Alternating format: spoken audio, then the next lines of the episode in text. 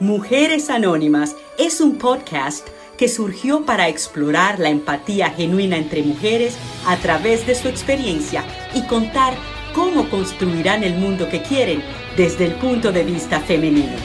¿Qué pueden aportar? ¿Cuáles son los retos que les esperan? Este es un experimento de Lilbert Tobar Luna, actriz y activista quien además es la fundadora y presidente de la franquicia social más importante en el tema de payasos humanitarios, Doctor Yaso Internacional. Lilbert nos pasea a través de anécdotas de su vida e invita a maravillosas mujeres para que sean reflejo de otras tantas y así, a través de las diferentes vivencias, comprendan que no están solas y que pueden salir adelante.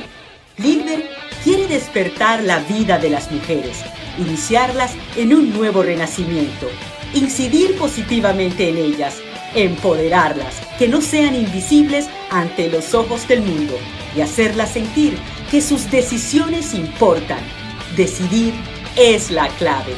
Sumérgete y empieza a vivir la experiencia disfrutando del camino y el aprendizaje con Mujeres Anónimas.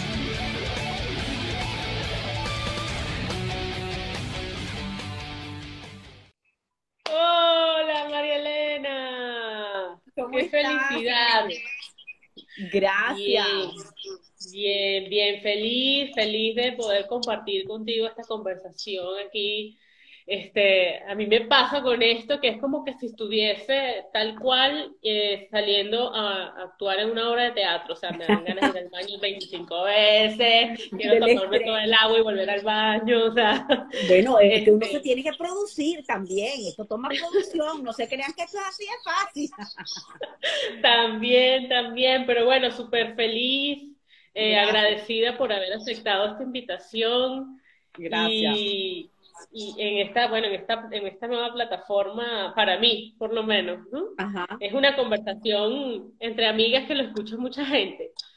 Y, y bueno, y quería empezar diciendo que, bueno, que yo te admiro muchísimo, creo que eres una de las eh, artistas integrales que tenemos, que podemos contar nosotros los venezolanos. Eh, teatro, cine, televisión, series, eh, actriz de doblaje, bueno, comedia, drama, terror, es, impresionante todo lo que has hecho, pero el público te recuerda mucho y con mucho, muy especial cariño, el público venezolano y también, bueno, el latinoamericano, porque he estado escuchando también por acá, estoy ahorita en Costa Rica, eh, por tus personajes de comedia de Fátima y, de, y de la campesina en la que te ríes. Sí, entonces, este, bueno, pero además de una manera muy especial. Yo quería preguntarte. ¿qué, es que esos programas se veían mucho, Lilber, en, en Panamá también, porque Venevisión se veía mucho en Panamá, en Costa Rica. Entonces, por eso la gente de, nos conocía por los programas de, de Cheverísimo, también mis compañeros en Bienvenidos, todo. Sí, sí, yo cuando dije que ibas a estar tú aquí en Costa Rica, bueno, por supuesto, yo por ahí se deben estar conectando varios costarricenses conocidos. Eh, era un personaje que eran personajes que hacían reír, que le sacaban sonrisas a, a los venezolanos, a los latinos. Y yo quiero preguntarte, ¿qué hace sonreír y qué hace reír a María Elena Heredia y sobre todo en este momento? Wow, mira, este, yo más bien soy bastante bondadosa en ese aspecto porque a mí me da risa todo. me encanta reírme. Eh, de verdad que me, me, da risa todo, gracias a Dios. Este, claro, en estos momentos, bueno, es un poco triste la situación, por supuesto, pero si estuviéramos hablando en general, en, otra, en otro momento histórico, de verdad que a mí más bien yo me río muchísimo, yo agradezco demasiado a la gente cuando eh, eh, hace algo porque, porque me da mucha risa, pues no, no soy como esos comediantes que les cuesta mucho reírse de lo, de lo otro, no, yo más bien soy gafísima en ese aspecto, me río de todo y me encanta, me encanta reírme. Y, Creo que es un gran en secreto también para, para uno mantenerse emocionalmente sano. Por eso te digo, en este momento, ¿qué, qué haces para sacar sonrisas y para buscar reír que, que es realmente sanador? Bueno, mira, veo que muchísima gente está montando videos, los memes. Yo también hago memes este, y los monto de vez en cuando. Eh, y mucha gente a veces, Lilber, hasta han criticado, ¿sabes? Y no podemos criticar porque cada quien tiene su escape. O sea, los que hacen videos de fitness y haciendo ejercicio, eso también es válido. Este, yo quisiera ponerme a hacer ese poco de videos y ese poco de retos y challenges, lo que pasa es que yo soy gordita y no los hago, ¿me entiendes? Pero, pero todo, eso es válido. Hay gente que está haciendo recetas de cocina, gente que está haciendo lives y haciendo chistes, este, gente que está haciendo ejercicio, eh, ¿me entienden? Todo eso es válido. Es la única manera que tenemos nosotros, los que estamos de este lado, de mantener cierto saneamiento mental, ¿me entiendes? Porque si no, eh, encima de lo que ya estamos viviendo, que es tan triste y que es tan duro, este, no podemos eh, sucumbir todos, ¿me entiendes? No podemos sucumbir todos, tenemos que buscar nuestra sanidad mental. Entonces es muy válido que la gente haga sus chistes, que la gente haga sus videos, que la gente haga sus recetas, porque si no, imagínate. Y la gente lo agradece, ¿sabes? Porque a veces que estamos tenemos una montaña rusa en esta situación, ¿verdad? O sea, a veces estamos muy tristes, a veces estamos este, más positivos, con más esperanza, con más ilusión. Entonces, pero cuando, esa, cuando hay muchas personas que están completamente down, que están deprimidos, que están tristes, ahí es cuando uno es necesario, mira, desconéctate o métete en Instagram y ponte a ver. Eh, hay gente que está viendo el programa Show de Lucy otra vez el show de Lucy, que era un programa famosísimo, comiquísimo. Hay gente que está viendo otra vez la serie de Friends, porque, ¿me entiende? Y es necesario. Entonces, meterte en Instagram, este, yo lo hago, yo me, me, desconecto cuando me meto en el Instagram, este, más bien me desconecto, se desconecta uno demasiado porque se le pasan a uno las horas y uno dice, Dios mío, ¿qué hice hoy? Nada, me la pasé metido en Instagram. Pero de todas maneras es válido y es necesario. Y así es que estamos logrando distraernos. Aparte de eso, también tengo muchas cosas que ya hablaremos de personales de las cosas que estoy haciendo, ¿me entiendes? Y que tenemos que recurrir a ellas, Dilber, porque si no, imagínate, ¿qué hacemos? Si lo que estamos viviendo es demasiado, demasiado triste. Claro. Tú claramente eres una mujer súper perseverante. De hecho, este, quiero que me cuentes esa historia de cuando estabas estudiando teatro y llamabas todos los días a Benevisión a ver si había algo para ti.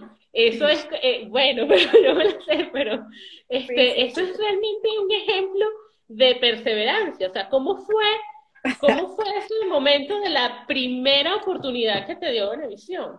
Mira, pero es que no solamente fue la primera oportunidad que me dio Benevisión, Lilbert. Tú sabes una cosa, eh, cuando yo empecé, primero que yo o sea, desde chiquita yo he tenido en la cabeza, yo quería ser actriz. Eh, no sé si algunos saben que yo tuve la bendición de que mis padres me, me, mandaron con mis hermanas a estudiar en Inglaterra y cuando yo llegué a un país que no era el mío, a un colegio que no era el mío, un colegio con las monjas católicos, lo primero que yo le dije a mi hermana mayor fue, yo quiero estudiar drama, porque había una materia electiva que era drama. Y eso fue lo primero que yo agarré allá en Inglaterra, en el colegio, y empecé haciendo drama. Cuando llegué a Venezuela, había un, este, algo que llamaban la Casa de la Juventud, donde te daban cursos gratis para los muchachos. Tú la única colaboración que tenías que dar era un libro. Bueno, yo me empeñé y le dije, mamá, yo quiero, yo quiero dar un libro, me lo mandó una tía, yo quiero dar un libro y yo quiero empezar a estudiar ahí. Entonces, este, empecé a estudiar teatro. Imagínate tú que mi primera escena en la vida fue con una actriz que se llama Mayra Alejandra Pinedo y el grupo Unicornio haciendo de extra. Eso fue en Venezolana de Televisión en el Canal 8, que antes en ese momento también existía el Canal 5. Después entré en Radio, Radio Caracas de extra también, en la novela La Guajirita de Caridad Canelón.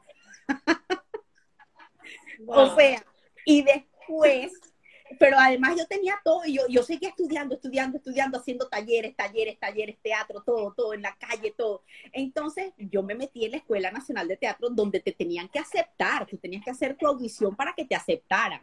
Y me acuerdo que, sin alusiones personales, Lilbert, parte del examen era hacer este, una, un animal.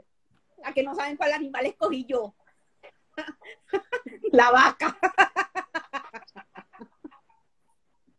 Por supuesto. O sea, siempre tirándole a lo gordita, ¿no?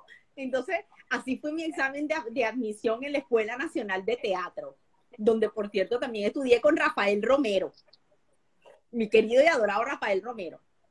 Entonces, estudié, ahí y estudiábamos los dos, Rafael y yo, y la clase terminaba a las 12, a la 1 de la tarde. Y eso fue en la avenida Andrés Bello. Entonces, al lado de la avenida Andrés Bello quedaba la, la creo que le decían la esquina de, yo no sé si era la esquina, no me acuerdo cómo se llamaba esa esquina, porque estaba la escuela, la farmacia, una discoteca y la funeraria, en plena avenida Andrés Bello. Casi nada.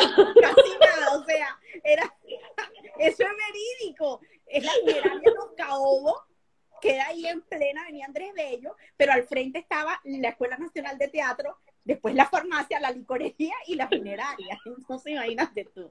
Entonces la gente bromeaba mucho con Lo único que no queda ahí es la escuela. Ah, no, claro. Está la licorería, la, farmacia y la funeraria. Todo, tal cual, tal cual. O sea, los, encargados de hacer bienes raíces en ese punto se votaron. Escogieron las cuatro cosas maravillosas.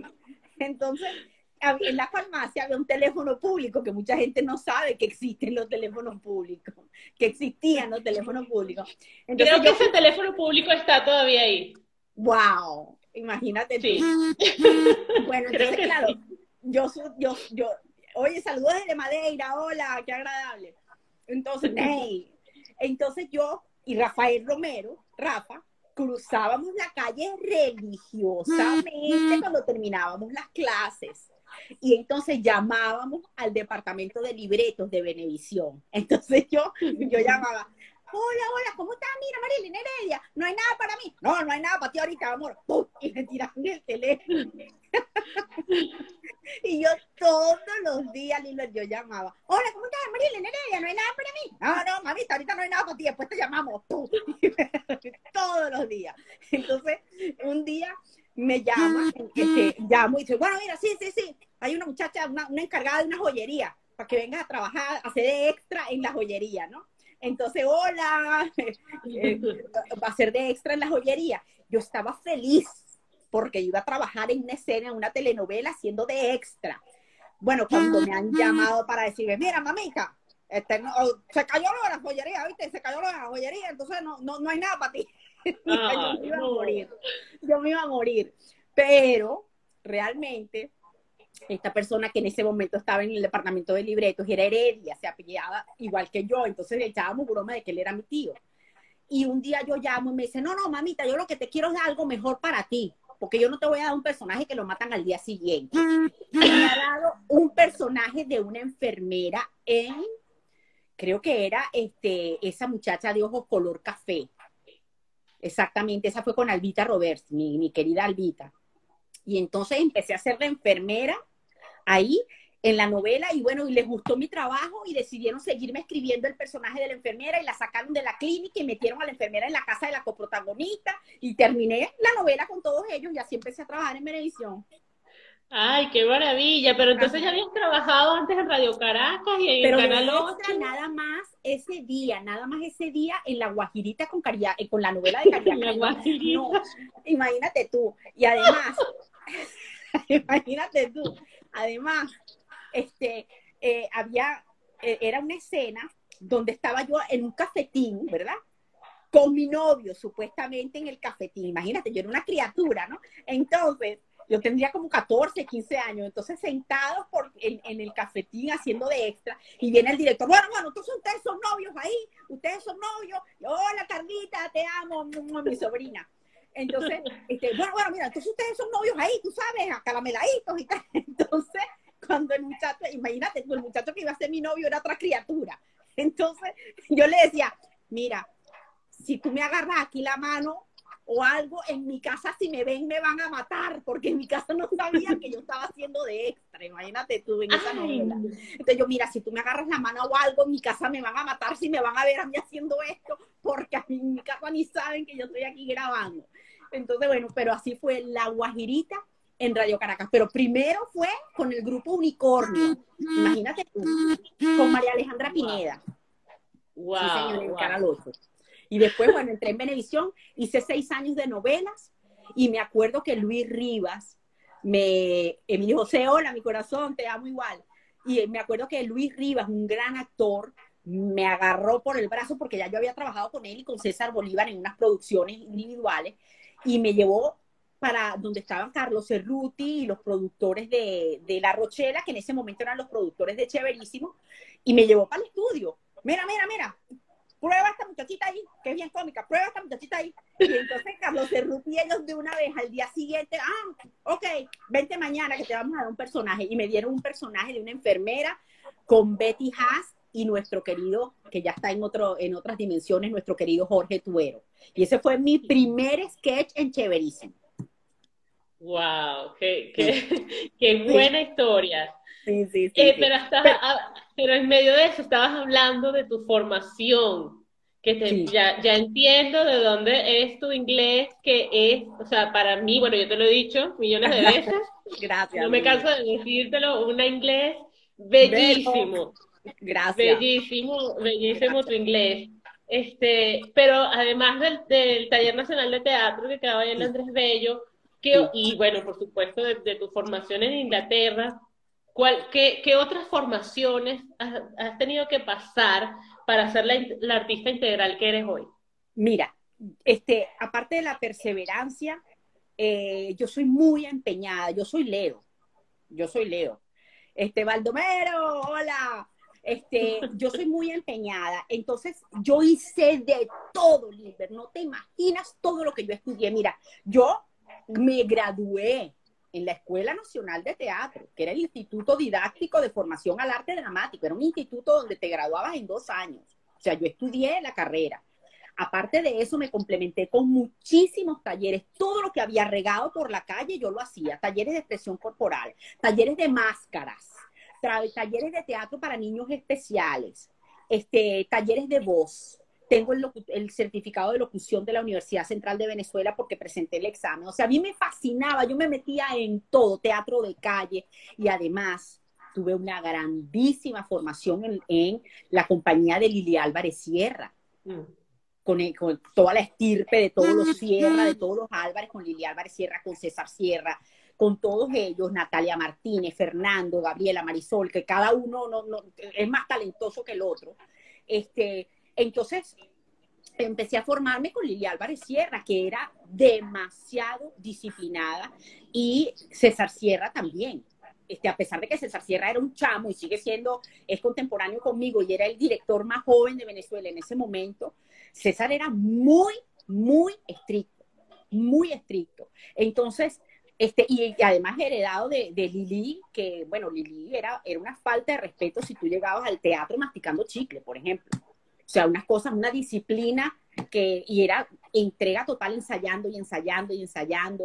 Entonces, ahí tuve una gran formación porque César y todos ellos organizaban en la eh, escuela de Lili Álvarez Sierra, la compañía organizaba muchos teatros antes de hacer cada obra. Por ejemplo, si íbamos a hacer una obra, Lilbert, que trataba del Tercer Reich, de Hitler, eh, de todo eso, nos entrenaban primero y nos daban clases, mira, que eran los campos de concentración, cómo fue la historia, ese momento histórico, qué pasó antes de hacer la obra de teatro. ¿me entiendes? O sea, si íbamos a montar La Bella Durmiente, nos explicaban este, eh, por qué la música clásica de La Bella Durmiente, por qué la flauta mágica, ¿me entiendes? Todo nos explicaban. Y eso era en parte por Lili, por César Sierra y por todos ellos. Entonces tuve una muy, muy bella formación. Este, y bueno, y, y, siempre me gustó, pues, y sigo, sigo entrenándome. Después llegué a Miami, hice cursos de doblaje, y bueno, y he seguido una carrera también de doblaje importante, pues. Bueno, me hiciste, me hiciste, por supuesto, recordar esa época de, del Teatro Las Palmas que me llevaba mi, mi mamá. Sí. Este, bueno, todas esas producciones con, con Lili Álvarez y bueno, después la oportunidad de, de estar con Marisol, sí. con Natalia. Eh, bueno, es, un, es, una, es, una, es de verdad una bendición sí, haber trabajado con ellos porque ciertamente, como dices tú, son una escuela integral. Sí, demasiado. Bueno, ahora, ahora, grandes amigos. Sí. hermanos, hermanos sí. de la vida, hermanos de la vida. Eh, mi mejor amiga es Gabriela, hermanos de la vida. Este, y sí, eh, por ahí se empieza, ¿sabes? Inculcándole a los jóvenes desde temprana edad, mira, eh, la actuación no es nada más un entretenimiento, Lilbert. Eh, el ser actor no es nada más ganarte 20 millones de dólares en una película, este, ganarte un premio, que la gente te aplauda. No, eso es después. Pero en el interín y en el camino que tú recorres, hola mi amor, gracias este, en el camino, Emilio, lo que tú recorres es lo que te va formando, ¿me entiendes? Te va formando para, para obtener los resultados del el aplauso, de los premios, del reconocimiento, del salario, de todas esas cosas, pues. Claro. Yo quiero decir que no, estoy un poco cegata porque no tengo, mis lentes se rompieron. Yo me los tuve que poner porque si no, no veo nada. no puedo ver los comentarios, pero yo siempre, eh, al final como que saludo a todo el mundo y, bueno, si tienen alguna pregunta, por supuesto, se las hago. Mira, yo tuve la oportunidad de hacer doblaje allá en Venezuela, muy poquito tiempo, para mí es una, para mí es una disciplina pues maravillosa el poder, el poder darle voz algún personaje y tú claramente este, eres, bueno, una, una increíble representante del doblaje. Gracias. Eh, incluso, bueno, bueno, yo no sé, yo tengo una lista aquí de todos, yo, dije, bueno, no voy a seguir anotando de todos los, de todos los personajes que ha hecho María Elena en Los Padrinos Mágicos, no nada más Chester, sino, bueno, otros, otros tantos, en series, en, Discovery, este, no sé, en National Geographic, Hasta Playboy.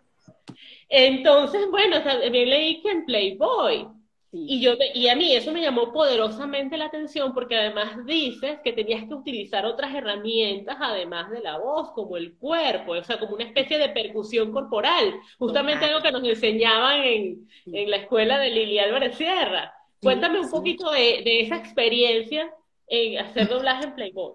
Bueno, mira, este, hacer doblaje eh, en Playboy ha sido una de las experiencias como actriz que más me ha nutrido, porque tuvimos que aprender, primero que es algo que uno a veces, imagínate tú, hacer porno, hacer la voz en porno. Lo que pasa es que en ese momento Playboy comenzó a doblar este, lo que eran las series al español.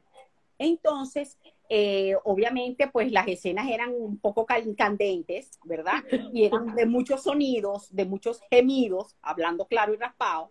Y entonces, nosotros teníamos que recurrir a partes del cuerpo, a la, palma de la mano, a, eh, aquí entre el del pulgar y los dedos, esta parte del brazo, esta otra parte del brazo. O sea, teníamos que recurrir para poder crear los diferentes sonidos pero además te tengo algo muy joco y por eso te digo que fue una gran preparación para mí haber hecho eso, porque tuvimos que tomar un pero quién pero quién daba esa preparación Playboy. eh, la daba en, en ese momento eh, Playboy la daba pero eh, con los expertos que eran por ejemplo Gladys Yane una de las grandes voces del doblaje hispano también, que ella vivió muchísimos años en Venezuela. Y cuando yo me mudo para Estados Unidos, que yo primero viví en Miami, yo me, yo me fui para, me vine a Estados Unidos en el año 98, imagínate. Entonces, cuando yo primero viví en Miami, em, se formó el estudio de doblaje allá en Miami y Gladys Llanes y las grandes voces de Latinoamérica, los que doblaron La Esclava Isaura, este, eh, la, la, sucesora, este, Pantanal, toda esa cantidad de Raúl Siqués, Daniel Jiménez, Gladys Llanes, una cantidad de actores y de voces muy reconocidas también del doblaje. Gladys Llanes era la que, la que nos entrenó a todos, dando el curso estaba Luz Peraza, entonces nos entrenaron a todos eh, para, hacer, para, poder hacer el doblaje de Playboy, ¿me entiendes? Porque era algo completamente nuevo. Después hubo otros canales también del mismo corte, de la misma sí, del mismo corte, donde también trabajamos. Este, pero te digo que la lo importante de esto eh, era, fue la formación que nosotros recibimos como actores de, de doblaje para poder hacer eso. Y había, una cosa muy cómica, una parte muy cómica, que era que los estudios estaban en construcción. Entonces, Venevisión era el dueño de eso, los Cisneros eran los dueños de esos estudios en Miami, entonces, junto con una gran corporación. Entonces, fueron llevando a todos, eh, a todos los eh, otros empresarios para que conocieran los estudios, pero no estaban listos. Entonces, claro, nosotros estábamos ya haciendo el doblaje de Playboy y todo era con vidrios transparentes y llegaban todos los altos ejecutivos de Brasil, de México, de Estados Unidos, de, Estados, de todas partes a ver las instalaciones, pero nos veían a nosotros cuando estábamos doblando. Y entonces nosotros gimiendo y brincando y todo, hasta que llegó un momento que le dije yo al director de cabina, al director de cabina le dije, no, mira, por favor, o sea, la próxima pongan por lo menos unos periódicos y tapen ahí, porque qué vergüenza con toda esta comitiva y viendo que nosotros estamos haciendo ahí eso, ¿me entiendes? El porno, el doblaje del porno. Pero como actriz fue, este, a nivel de voz, ese trabajo fue de verdad una, una gran formación, quitando el, el hecho del, del, corte de lo que se trataba. Pues. Realmente el trabajo de voz fue una gran formación. Claro, ¿no? Y, y, eso pues me llamaba mucho la atención el tema del, del uso del cuerpo para, para también dar vida a esos, a esos personajes que, que también están actuando. Claro, claro, que también están actuando, exactamente. Exactamente. Fíjate que, también, este, bueno, eres la narradora de, de, de todas las temporadas de eh, La Casa de las Flores. Una, una serie mexicana que, bueno, ha tenido mucha, mucha aceptación de Netflix, además en una de las plataformas, en una de las plataformas más, más importantes en este momento, ¿no? Que por supuesto, eh, bueno, yo lo celebré muchísimo, también te lo dije en su momento, me parece que, que es, bueno, maravilloso que, que, que estés allí, pero esa serie esa serie habla, es una como una oda a, las, a, las, a los secretos familiares, eh, al, a, esa, a esa cosa de, bueno, de cómo afecta, eh, cómo afectan esos secretos en las familias. ¿Qué, qué, qué aprendizaje tuviste tú haciendo esta, narración de, de esa serie que nos puedas compartir? Bueno, mira, para empezar, que la serie fue, si lo podemos decir, un poco vanguardista, este, porque de México el, producto que estamos muy acostumbrados a ver fue siempre la novela rosa. La novela rosa, este, siempre em, con guiones diferentes, pero que siempre llevaban a un mismo final, ¿no? Eh, entonces, cuando se presenta la Casa de, la, de las Flores, que completamente es una parodia elevada a la máxima potencia de lo que es la telenovela, ese fenómeno cultural, porque la telenovela es un fenómeno cultural.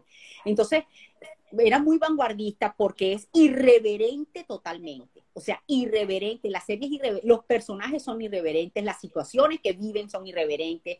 Este, entonces, eh, además, a nivel digital también, a nivel visual, la serie presenta muchas otras cosas diferentes también en cuanto a la, presentación, todo.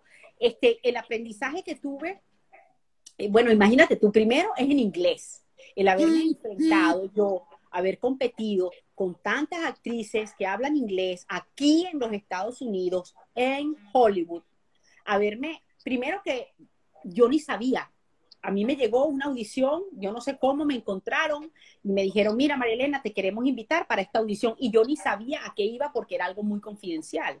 Entonces, cuando yo llego, ellos me, explican, mira, esto se trata de una telenovela, de, una serie nueva, eh, cuya protagonista es Verónica Castro, por supuesto, cuando me hablan de Verónica Castro ya automáticamente uno como latino, hispano, ya sabe quiénes son, esta maravilla, estos íconos este, latinos. Entonces yo, ah, sí, yo, yo, yo sé, yo realmente audicioné primero, esa es la invitación, audicionar para el personaje de Verónica Castro, pero mi tono de voz no daba la edad de ese personaje en ese momento.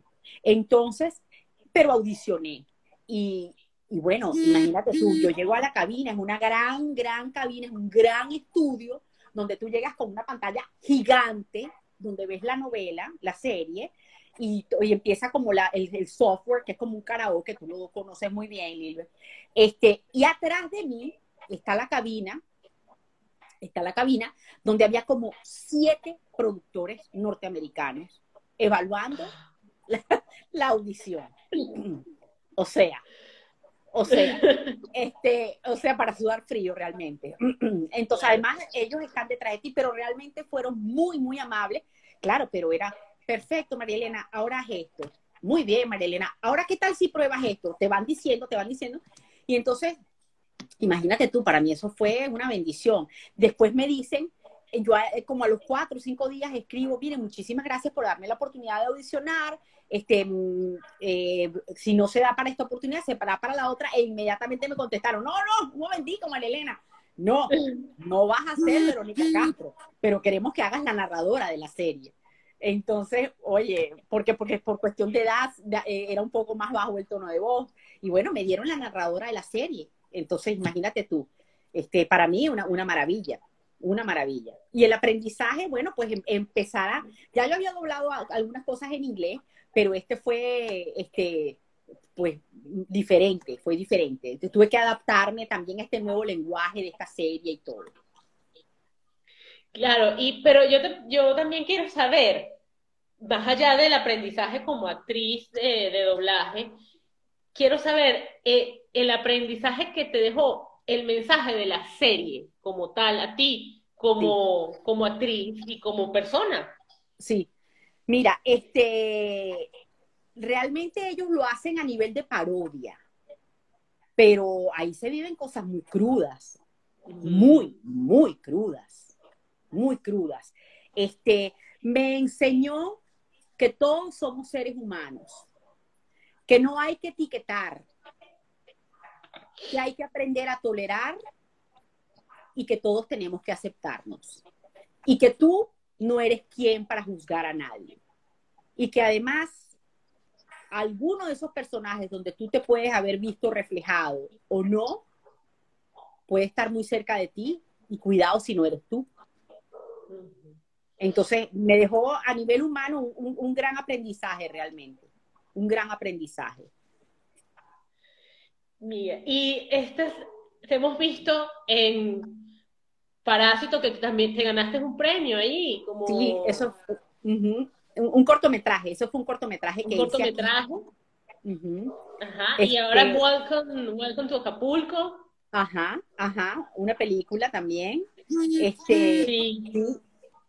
El, el cortometraje, un, ¿Cómo? Ganaste un premio en, Parásito, ¿cierto? Sí, e, es un cortometraje que coincidencialmente se llamó en aquel momento Parásitos y coincidencialmente hubo la película muy famosa ahorita que se ganó el Oscar también. Este, Fue pura coincidencia. Em, bueno, esto fue que yo estaba aquí en, en Hollywood ya y te lo cuento porque así me lo contaron a mí. El director es un chamo, un chamo. Se llama Mauricio Veloz, Marcelo Veloz. Este, él cuando llega aquí a hacer una pasantía de dos meses, él dice, pero bueno, yo tengo un guion y yo quiero hacer este guion, este, porque si estoy en Hollywood no lo hago. Y monta el casting, la audición, y yo lo veo y era gratis, no pagaban, era un cortometraje, no era una película, era este, pero me interesó el personaje que, que era, me interesó el tema, este, y no me importó que no me pagaran ni nada. Entonces, cuando yo audiciono, el muchacho, este, perfecto, yo quedo, en, la, me da el personaje a mí y hago el, cortometraje junto con él y lo ayudo mucho porque imagínate, yo podía ser la, yo dos veces más vieja que él. Entonces lo ayudé un poco también, mira, me parece esto y tal y cual. Y él, bueno, con un, un gran agradecimiento, y un día estoy yo en un bar aquí en el downtown de Los Ángeles con unos amigos, Liber, y estaba muy de moda lo del Facebook. Y entonces empiezo yo en la noche, eran las 12 de la noche aquí en Los Ángeles, y empiezo yo a ver las notificaciones de Facebook. Y yo, ay, pero bueno, Dios mío, ¿qué pasa aquí? ¿Qué es esto? Cuando veo era, María Elena, felicitaciones que acabas de ganar el mejor premio de, actriz protagónica en Texas, en el Festival de Nuevos Directores de Cine, en Texas. Resulta que este había mandado el cortometraje para este festival de directores en Texas y yo, yo sabía que él lo iba a mandar a algunos festivales, pero no sabía cuáles. Y me han sorprendido con que me he ganado el premio de mejor actriz protagónica por ese cortometraje en Texas. Entonces, Lilber, este es un mensaje también para todas aquellas personas que, que a veces que lo siguen a uno que quieren ser actores y que tienen el sueño. mira, lo que importa es el oficio muchas veces. Importa el dinero, importa eh, la trayectoria, importa muchas cosas, pero en principio lo que importa es el oficio. A mí no me importó que no me pagaran. A mí no me importó, a mí lo que me importaba era que me gustaba el personaje, me gustaba la trama y dije, yo voy a intentar esto, porque yo no sé, de repente y tal. Y fue lo que pasó.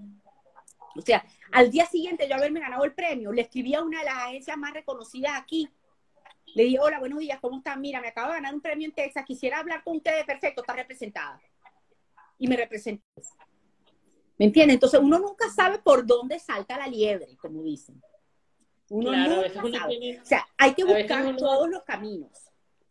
Sí, a veces uno le toca hacer cantidad de cosas gratis, este, bueno, sin cobrar porque ¿Sí? este, crees en ese proyecto y te apasiona lo que haces y, es como dices tú, nunca sabes eh, qué es lo que va a pasar. Uno nunca sabe.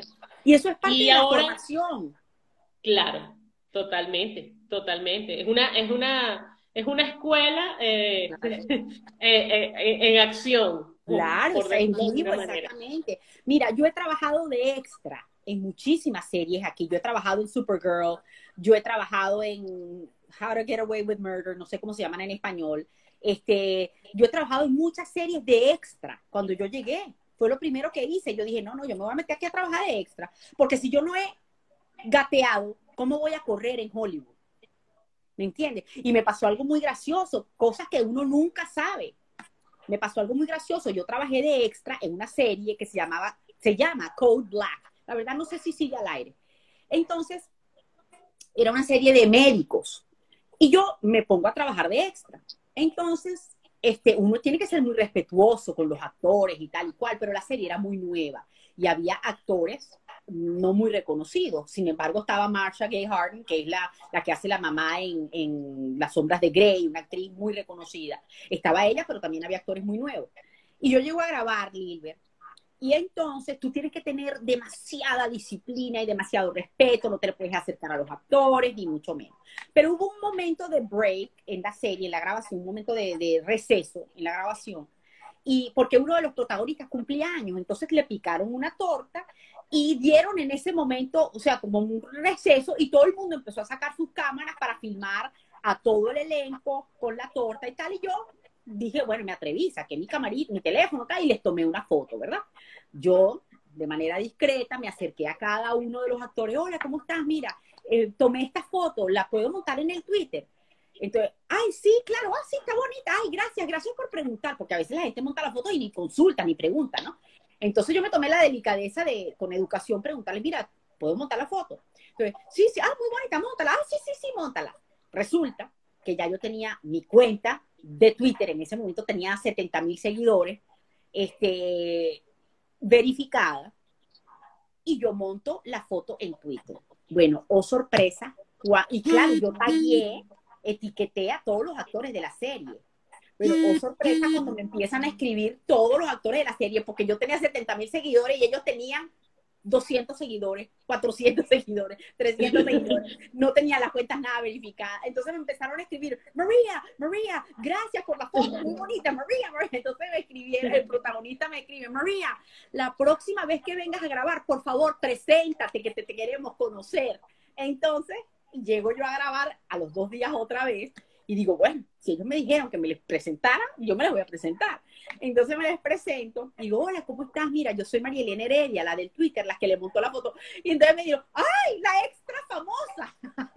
famous extra, oh, you're the famous extra, la extra famosa, la extra famosa porque, porque se quedaron locos de que, bueno, de que vieron que la trayectoria que yo tenía, aunque uno no sea nadie aquí, pues uno también tiene su trayectoria que, y, su, y su trabajo, pues que uno ha hecho y eso es válido, pues. Y te lo respetan aquí mucho y te lo admiran también, pues. Por supuesto, qué, qué maravillosa anécdota, porque además así, así has empezado tú siempre, y, siempre. o sea, extra, pero además eh, respetuosa, formándote, y eso es, es, por supuesto, digno de aplaudir y de seguir el ejemplo de o sea, que otros actores sigan ese ejemplo, porque a veces, bueno, sales dos veces en pantalla y ya se creen como la tapa del frasco. Esta, esta, esta, este corto parásito se, se, puede ubicar en algún lugar para poder verte. Mira, no sé si está montado en, en YouTube, honestamente. No sé si está montado en YouTube. Este, porque como son cortos, por lo general eh, no, no, es fácil la venta, no los montan en Amazon, no, no, todos, entonces este, no sé cuál plataforma, tendría que preguntarle al director a ver. Yo, claro, como yo tengo el link, yo lo veo. pero, no sé si está en, en, YouTube. Creo que puede estar en YouTube. Bueno, después me pasas el link, María Elena, no seas mala. Claro, en, en, eh, puede estar en Vimeo. De hecho, voy a consultar con, Marcelo a ver si lo montamos en, en mi, en mi plataforma. Claro, en este momento sería buenísimo para que todo el mundo pueda verlo en, cuarentena. ¿Y qué estás haciendo en este momento a nivel de producción actoral eh, o de doblaje? Eh, ¿Qué estás haciendo en este, en este momento?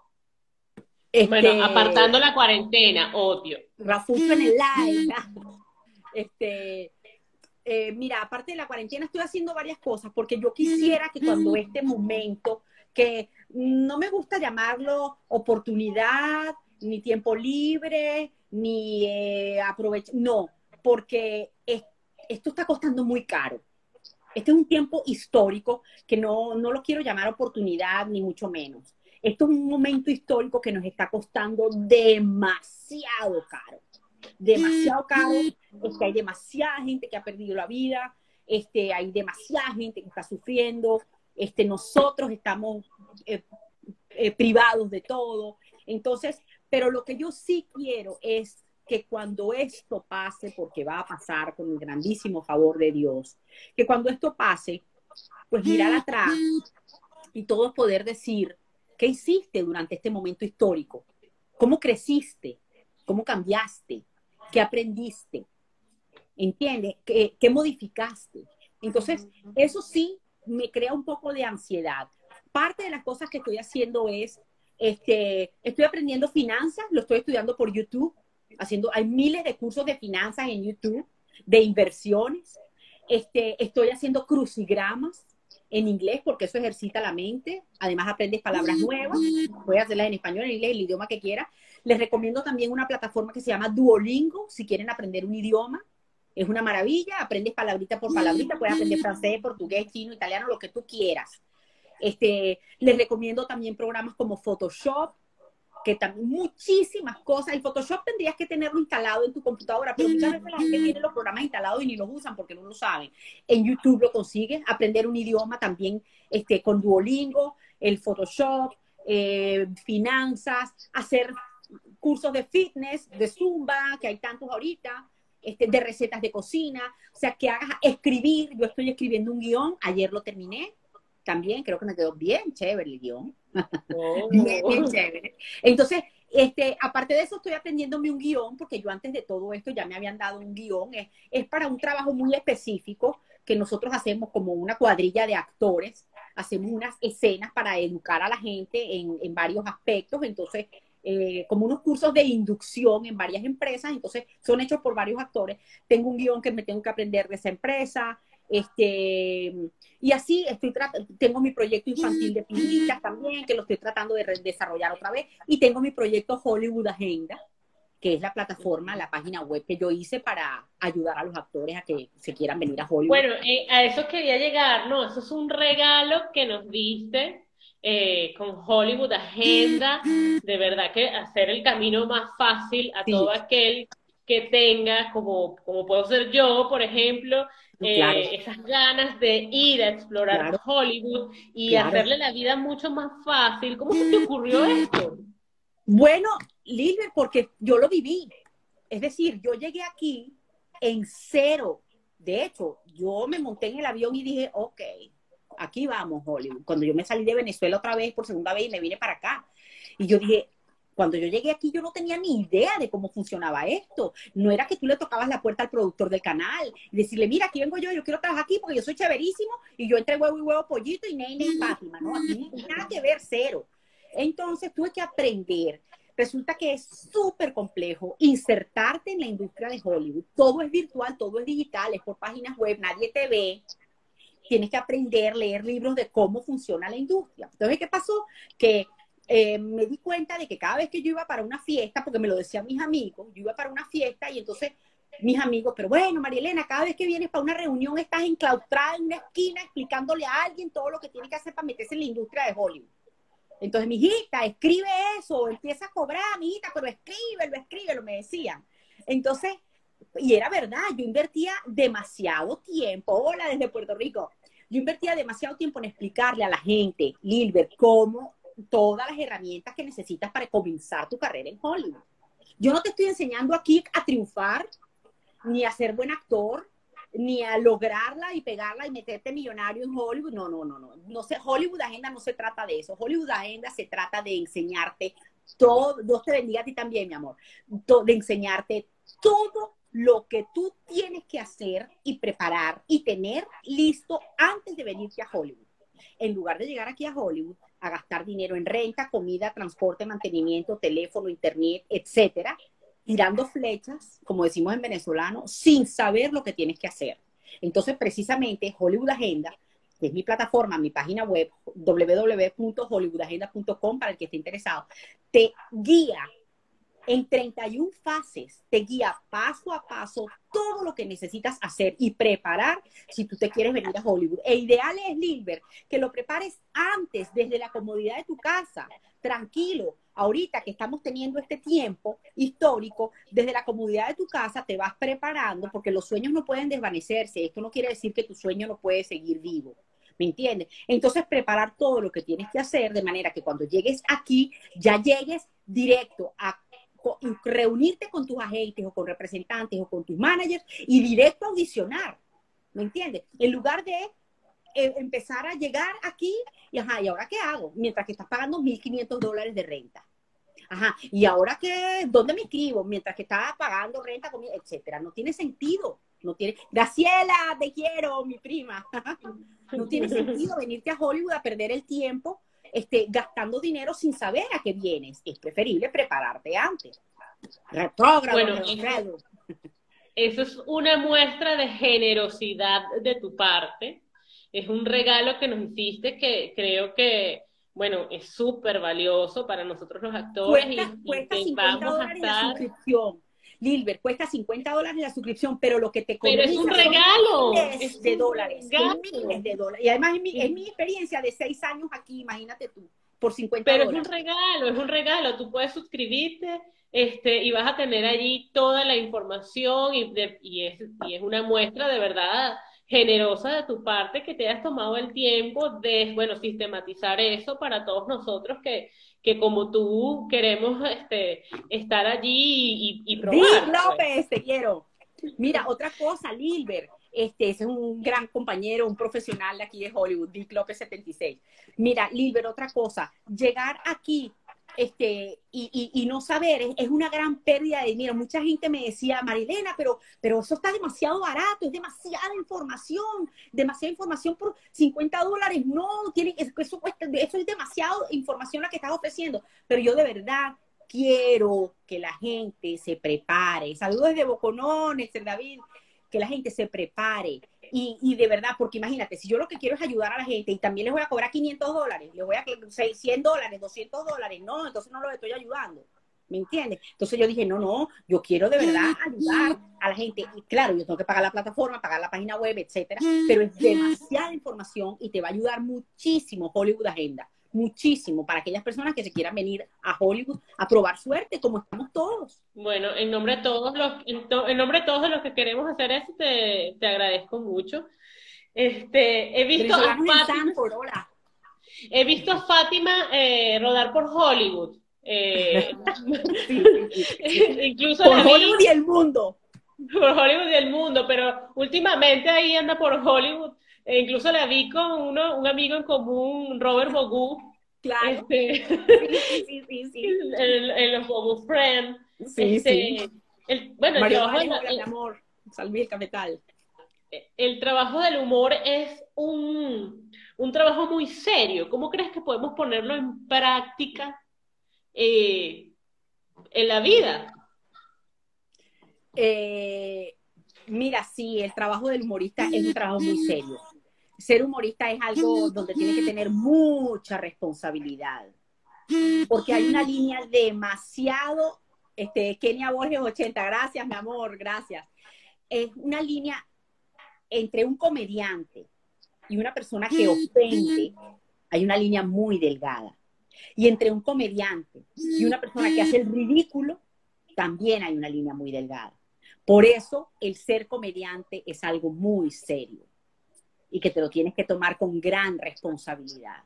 Y ya hablando de la destreza como comediante, bueno, mira, este, hay muchos ejercicios que se aprenden, el timing, lo que es el tiempo de un chiste, eh, cómo las palabras del chiste no es lo mismo si cambias una palabra para acá o a otra palabra para esta posición. El chiste tiene que estar perfectamente bien armado, que quede redondito, porque si no, no hay lo que llaman el punchline, el, la línea final. ¿Verdad? Entonces, para hacer comedia, eh, pues también hay que prepararse y también hay que estudiar, no es una cosa fácil. Hay quienes tienen el don de la improvisación, de la improvisación, que es maravilloso, este, y que tienen una vis cómica y, que tienen un, humor inmediato, eso es una maravilla, eso, eso es otra cosa que eso sí creo yo que no se compra en botica, como decían antes, este, eso no se compra.